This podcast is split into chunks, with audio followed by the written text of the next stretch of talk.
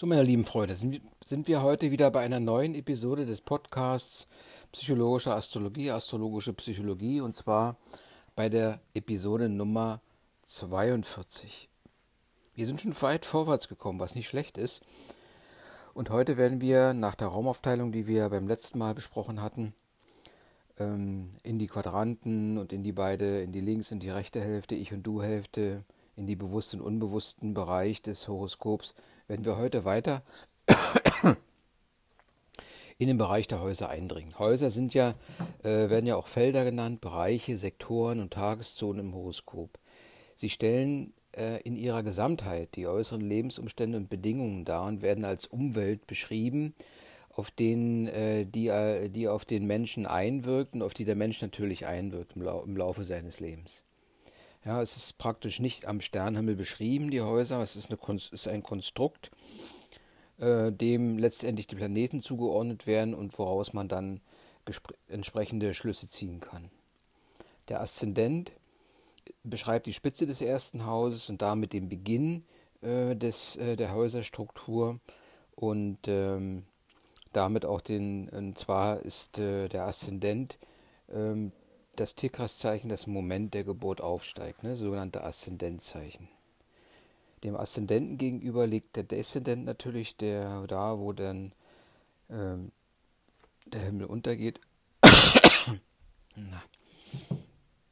der Aszendent als solcher äh, beschreibt Neubeginn, Erneuerung und wie gesagt die erste Stunde. Er beschreibt auch die menschliche Grundhaltung, die physische Präsenz desjenigen, ähm, eigentlich die, ähm, die Ausgangshaltung an dem Gesichtsdruck kann man eigentlich schon ableiten, äh, welcher Aszendent einem, vor einem steht. Es ist immer ein Abbild der guten Absichten, äh, was einem da begegnet. Der Aszendent ist auch praktisch ein Zugangspunkt oder Ausgangspunkt für die Entwicklung hin zu einem authentischeren Sein. Ja, es gibt mir praktisch die Möglichkeit zu verstehen, dies ist mein Startpunkt und äh, ebenfalls einen Zielpunkt zu definieren. Und der Zielpunkt äh, ganz einfach, Aszend, äh, haben, wir, haben wir ja schon festgestellt, dass es diese Achse gibt, Aszendent, Deszendent. Das ist die Kontakt- und Begegnungsachse, ähm, die wiederum den ba die Basis und den Boden darstellt, auf dem man die Möglichkeit hat, sich vom Ich zum Du zu entwickeln. Und der Mensch wandelt, ähm, natürlich wie auf einer Straße, kann man fast sagen, ähm, ähm, auf die andere Seite zu und immer ist immer auf Augenhöhe mit dem Gegenüber. Das gleiche eben auch vom Du zum Ich wie vom Ich zum Du.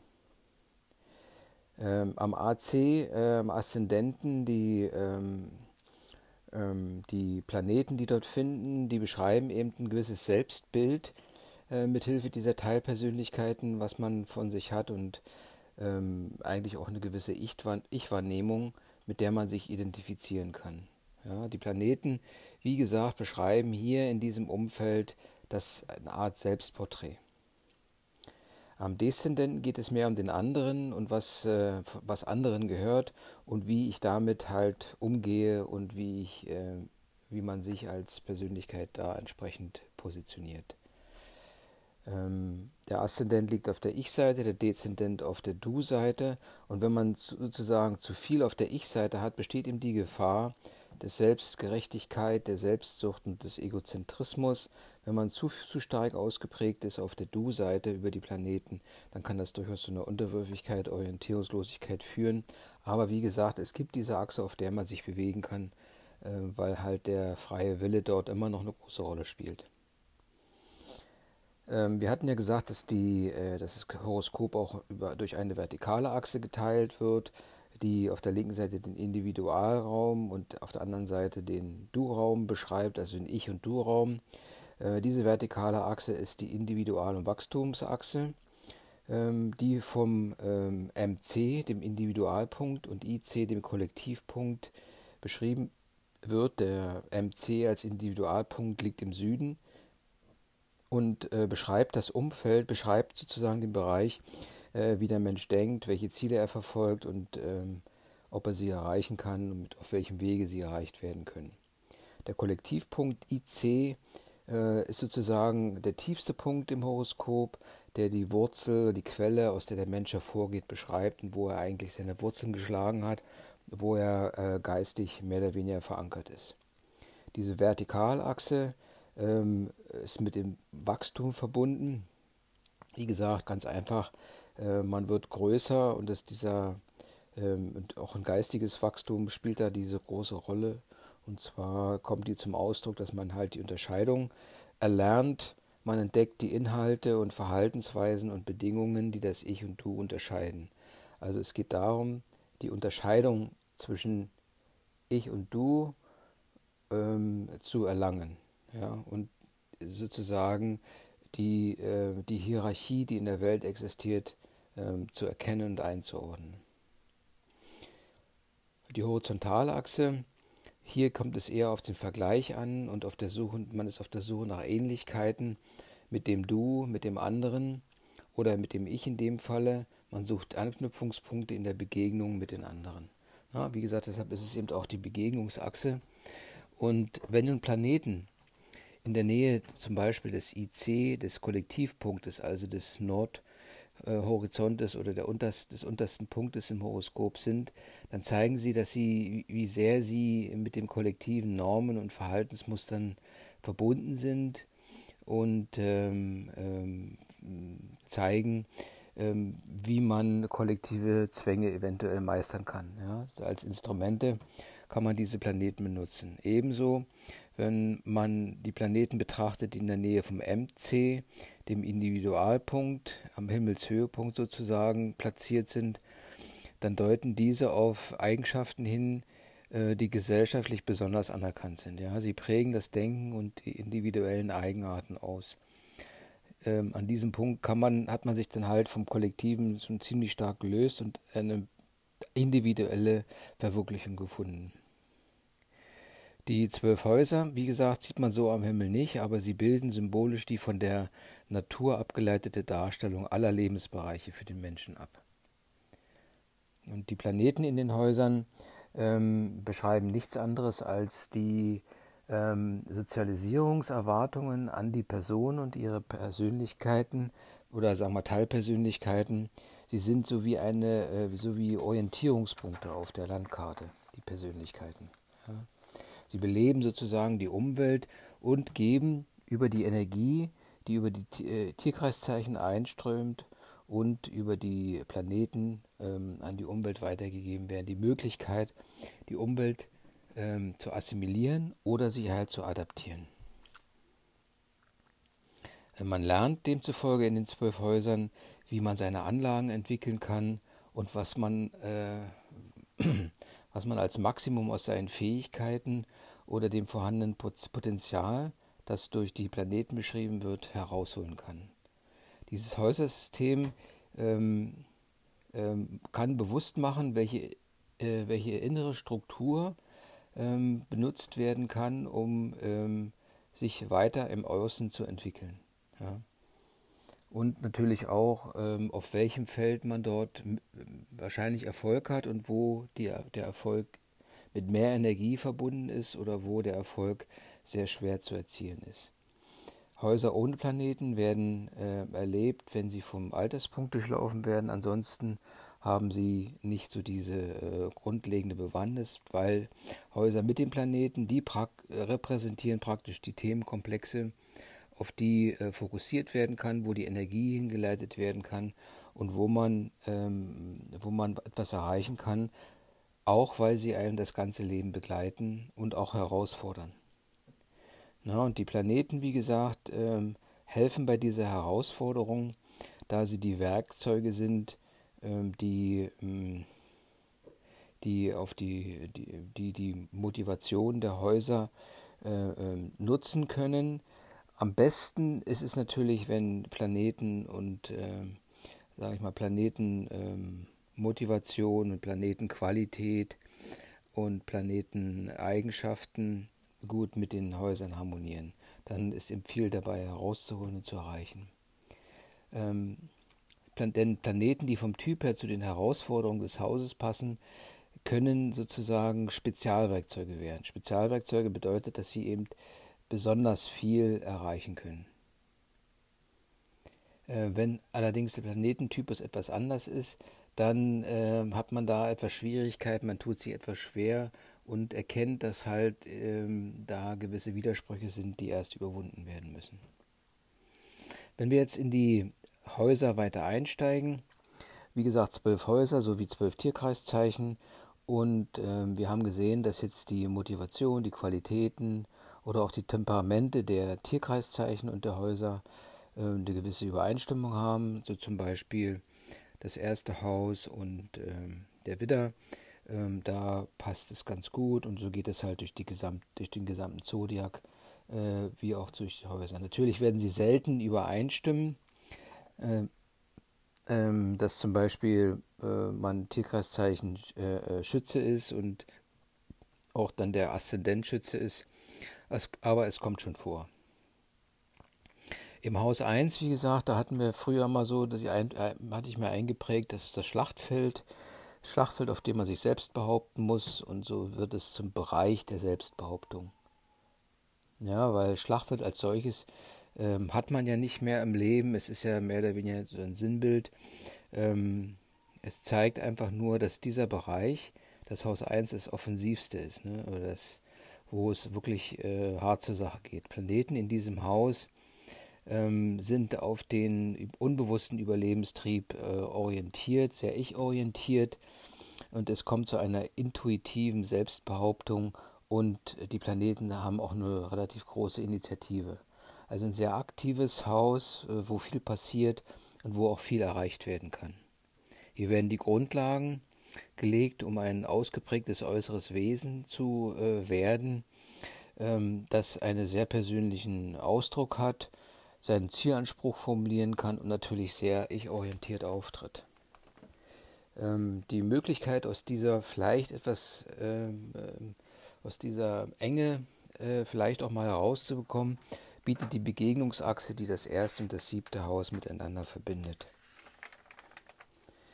Beim zweiten Haus sind wir im üppig blühenden Garten. Auch hier ähm, sehen wir die Eigensubstanz. Äh, na, wir sehen die Venus, hübsche Frau, die im Garten dort die Schönheit betrachtet und äh, entsprechend auch genießt. Die Planeten, die hier ähm, ähm, eingelagert sind, von denen kann man ausgehen, dass sie ähm, eine gewisse Verbindung mit materiellen, emotionalen und geistigem Besitz haben, ähm, dass dieser Besitz das Selbstwertgefühl steigert. Ne? Ähm, das kommt dann auch zum Ausdruck, dass eine gewisse Vorratshaltung durchgeführt wird. Es geht hier eigentlich um das Lebens und die Eigensubstanz. Wir sind, wie gesagt, im, im Ich-Bereich immer noch im Triebquadranten ähm, aber wir sehen schon den leichten Unterschied zum Schlachtfeld. Es ist ruhiger geworden, man äh, nähert sich dem Besitz, der natürlich auch ich gewollt ist, über den Trieb zusammengetragen wurde und auch zusammengehalten wird. Im dritten Haus, das sich jetzt dem, dem ähm, IC, dem MC,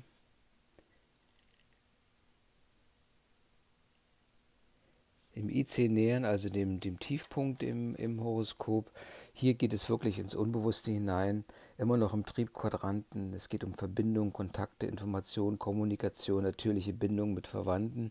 Also man ist hier schon ähm, äh, eher auf der Ich-Seite mit dem Unbewussten ähm, verbunden.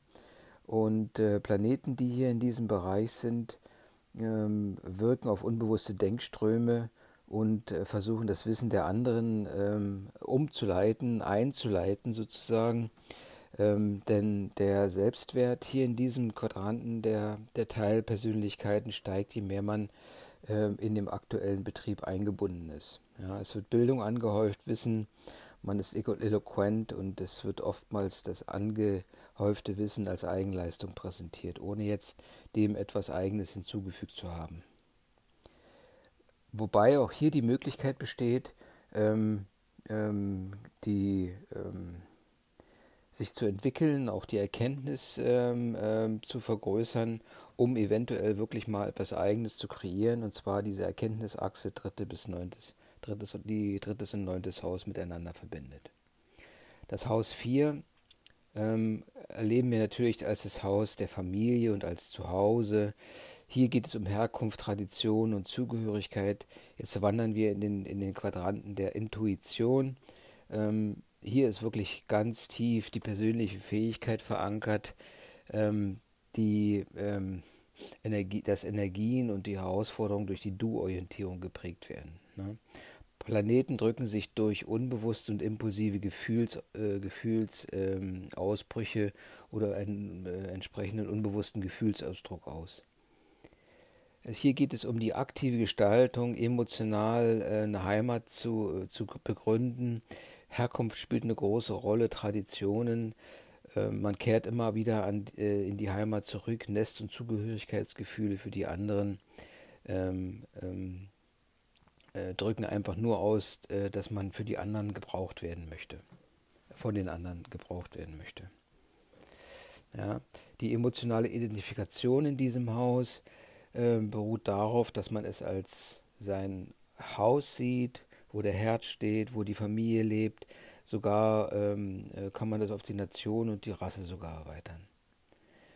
Ähm, wenn man diese tiefe Veran Verankerung äh, in seinem Horoskop hat, dann äh, ist die Achse viertes, zehntes Haus nicht weit, denn hier geht es um die Wachstums- und Machtachse. Ja, man kann praktisch innerhalb der Nation, in der Familie auch gewisse Machtpositionen im Laufe der Zeit erringen. Das fünfte Haus ist der Thronsaal. Hier geht es um die Selbstinszenierung. Ähm, hier kommt die persönliche Gestaltungskraft und die kreative Tätigkeit, Fähigkeiten werden ähm, ähm, entsprechend äh, im Umgang mit dem Du genutzt.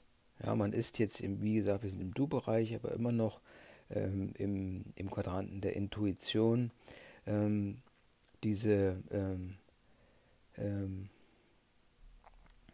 instinkthafte Intuition ähm, kann dann auch zur optimalen Selbstinszenierung führen. führen ja. Dem Du imponieren, man kann hier die Teilpersönlichkeiten imponieren dem Du durch Aufbau einer persönlichen Note oder Marke. Ja, also Planeten, die jetzt in dem Bereich sind, können, müssen ja nicht immer Könige sein, sondern können auch andere Teilpersönlichkeiten sein.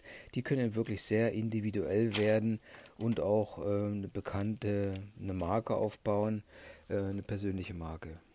Sie sind, äh, sie treten eben sehr äh, mit Imponiergehabe auf, ähm, eine gewisse Erotik, Potenz, soziale Experimente ähm, äh, spielen hier eine große Rolle. Ähm, die Anerkennung kommt hier aus der persönlichen Strahlkraft, die sich äh, hier kristallisiert. Das fünfte Haus bildet mit dem elften Haus ähm, die Beziehungs- und Bezugspunktsachse, die ja ähm, eine Entwicklungsmöglichkeit für die, für die Teilpersönlichkeit in diesem, ähm, in diesem Haus bildet. Das sechste Haus, äh, die Buchhaltung, hier geht es um die Existenzbewältigungen, und zwar Informationen, die in der Materie stecken, ähm, ähm, werden halt ähm, gesammelt und auch in ein gewisses Ordnungssystem gebracht. Es geht hier um ein instinktives Erfassen von Disharmonien und Unregelmäßigkeiten, die dann natürlich ausgebügelt werden sollen. Planeten hier in diesem äh, Haus neigen zur Anpassung an reale Gegebenheiten und Bedingungen. Ähm, sie, ähm, sie ordnen sich ein in die Interessensphären, die jetzt in dem Du-Bereich definiert werden. Ähm, sie befinden sich, äh, das sechste Haus befindet sich in der Existenzachse mit dem zwölften Haus. Es ist eigentlich ein sehr vernünftiges Haus, ähm, das darauf beruht, dass man sich halt ähm, äh, über die äh, Intuition in der, in der Gesellschaft im Du verankert. Also es ist mehr eine Assimilation in dem Falle. Das siebte Haus, hier hatten wir das Bild des Wiener Kaffeehauses, hier geht es um Partnerschaften wir bewegen uns in diesem Haus in dem Bereich des, äh, des Bewussten und hier äh, des Bewusstseins. Hier geht es um Erkenntnis sozusagen.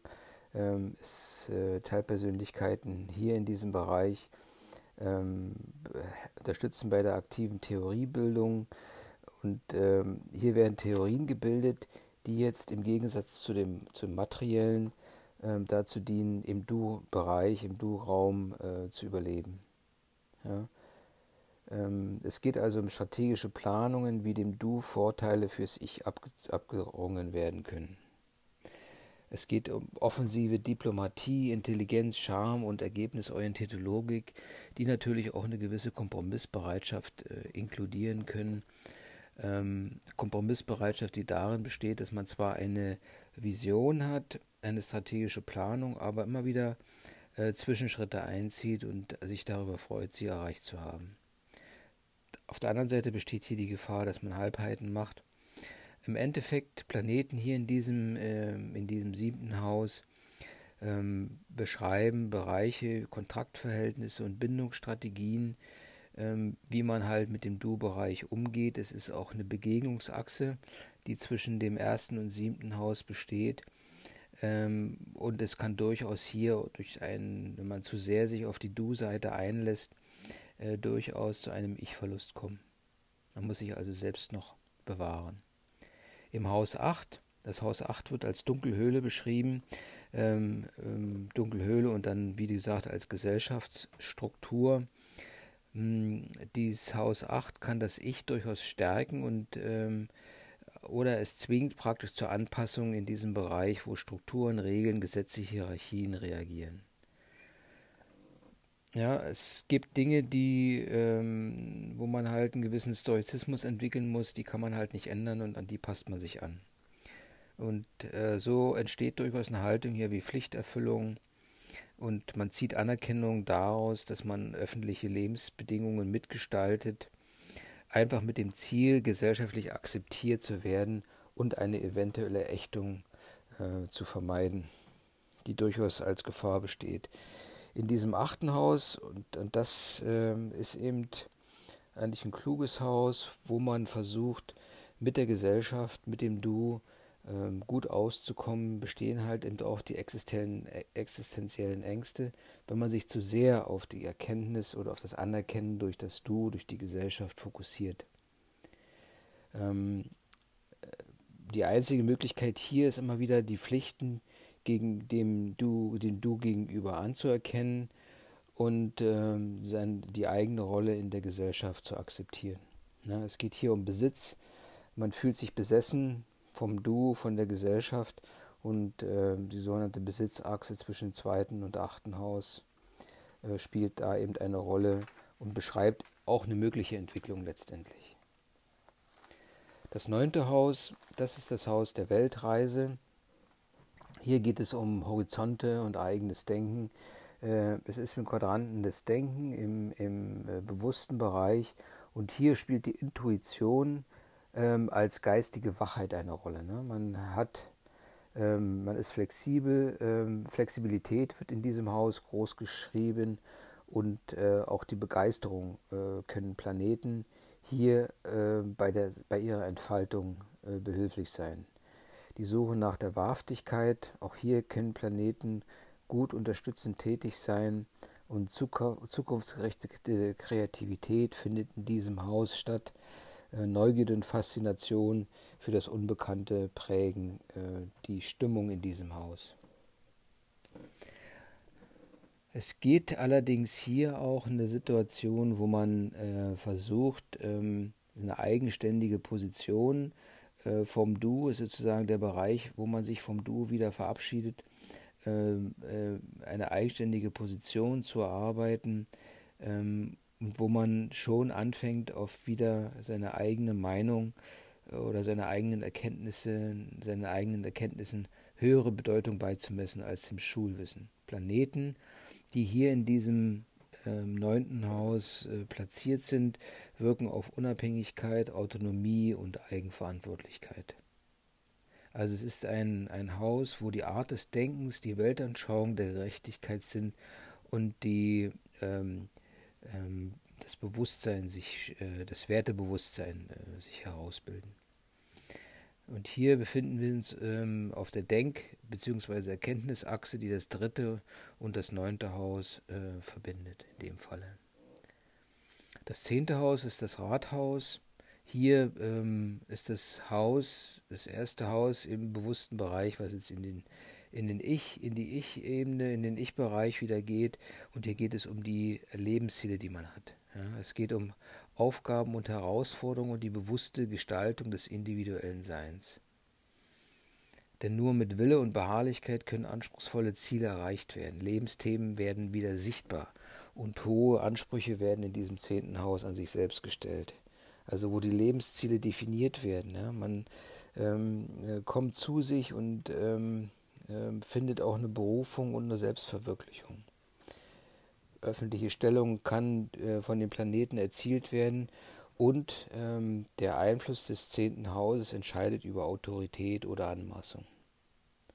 Hier geht es um eine Wachstumsindividuation oder Machtachse, hatten wir schon gesagt, zwischen dem vierten äh, und dem zehnten Haus. Das elfte Haus ist das Forschungslabor und hier äh, formen sich die Gedanken aus, die Denkformen entstehen. Es ist das Haus der Gedanken, der Ideen, und ähm, der Ideen, wie man das Leben beschreiben kann und wie man die Regeln vor allem, die im Leben bestehen, beschreiben kann. Die Planeten, die hier in diesem Haus stehen, werden zu Agenten hoher geistiger Ansprüche und ähm, zwingen zur subjektiven Erkenntnis, die äh, Erstgültigkeit hat, wenn sie auch in Handeln umgesetzt wird. Äh, man muss allerdings auch verstehen, dass die Wahrheiten, die gefunden sind, sehr subjektiv im Ich-Bereich geschaffen wurden und damit auch äh, eigentlich relativ sind. Man sollte sie nicht überbewerten. Man sucht sich in diesem Haus äh, Leute, die zu einem passen, also die sogenannten Wahlverwandtschaften und ist einfach auch frei für, für neue Beziehungen. Das ist die Beziehungsachse, die sich hier ausprägt zwischen dem fünften und dem elften Haus. Das zwölfte Haus, hier äh, praktisch das Haus grenzt auch an den Aszendenten. Es beschreibt den Kosmos und wie gesagt die Seinszustände. Das zwölfte Haus, im zwölften Haus geht es darum, in Kontakt zu treten mit einer Idee, die hinter allem dem Sein steht. Planeten, die hier äh, ähm, in, dem, in dem Haus stehen, führen zu einer subjektiven Innenschau. Die inneren Bilder, die aus dieser Innenschau hervorgebracht werden, stellen den Kontext, Kontext zur Außenwelt dar und bringen ähm, und kann natürlich auch eine gewisse Isolation bringen, wenn sie zu sehr auf der Ich-Seite bleiben. Ähm, wenn man sich, wenn, wenn die Planeten, äh, wenn die Kraft der Planeten dazu verwendet wird, sich zu sehr zu verinnerlichen, kann es durchaus zu einem ähm, äh, Verlust der Beziehung zum Du kommen. Ja, das war jetzt das zwölfte Haus und hier hat man nochmal die Existenzachse, die sich zum zwölften, zum sechsten Haus spannt. Ähm, interessant, dieses Hausschema, äh, das später nochmal eine große Rolle spielen wird, wenn es um die ähm, altersmäßige Entwicklung, Entwicklung geht, denn da scheint mir eine gewisse Korrelation noch vorhanden zu sein. Ähm, die Häuser als solche wie gesagt, sind erstmal nur ein, ein Konstrukt. Ähm, das Häusersystem macht bewusst, wo sich der Mensch gemäß seiner inneren Struktur auch im Außen identisch äh, mit sich selbst identisch entwickeln kann und so sein kann, wie er ist und wo ihm äh, dies dann weniger oder gar nicht gelingt. Es ist also das Umfeld und die Energie, die sozusagen von den Tierkreiszeichen ähm, auf die Sterne, auf die, äh, auf die Planeten gelenkt werden und von diesen transformiert werden, äh, wird benutzt, um in diesem Umfeld, in diesem Außen sozusagen seine Position zu finden und auch seine Selbstbestätigung und seine Erfüllung zu finden. Und natürlich ähm, auch Erfüllung zu finden in der Entwicklung. Ja, und das ist ja der Bereich, die Entwicklung, wo man äh, zwar gewisse Möglichkeiten hat, wie Assimilation oder Adaptation, aber wo man letztendlich bewusst eingreifen kann, Ja und Nein sagen kann. So, liebe Freunde, das war jetzt wieder mal äh, ein kurzer Ritt durch die Häuser. Ähm, äh, es wird sicherlich noch mal tiefer dann, wenn es betrachtet werden, wenn es äh, um die Interpretation von Geburtshoroskopen gehen. Ich denke, auch dieser, äh, diese Episode hatte wieder ein paar Neuigkeiten, äh, mir geht es immer wieder so, wenn ich die Episoden höre, dass was Neues für mich einfach rüberkommt und neue Gedanken sich erschließen. Man memoriert dabei und letztendlich bilden sich dann irgendwelche Verknüpfungen mit vorhergehenden Podcasts, sodass dann wirklich auch neue Gedanken entstehen können. Denn das Entscheidende bei der Interpretation des Horoskops ist dann, ähm, gut das Alphabet zu beherrschen, gut verankert zu sein in den äh, bildlichen Strukturen des Horoskops und davon ausgehend ähm, das Horoskop so zu erläutern, dass es gar nicht, äh, dass die Interpretation gar nicht wie ein Horoskop oder äh, planetenbezogen, tierkreisbezogen ist und so weiter und so fort, sondern einfach den Menschen beschreibt. Das war's für heute. Ich danke dir für das Zuhören. Bleib dran. Versuche auch mal eine Bewertung einfach mal reinzugeben, wenn du bis hier gekommen bist. Ich glaube, nicht viele hören den Podcast und die Episoden, aber das ist nicht so schlimm. Irgendwann wird das schon entsprechend gehört werden. Alles Gute, Okido, bis zum nächsten Mal. Bye bye.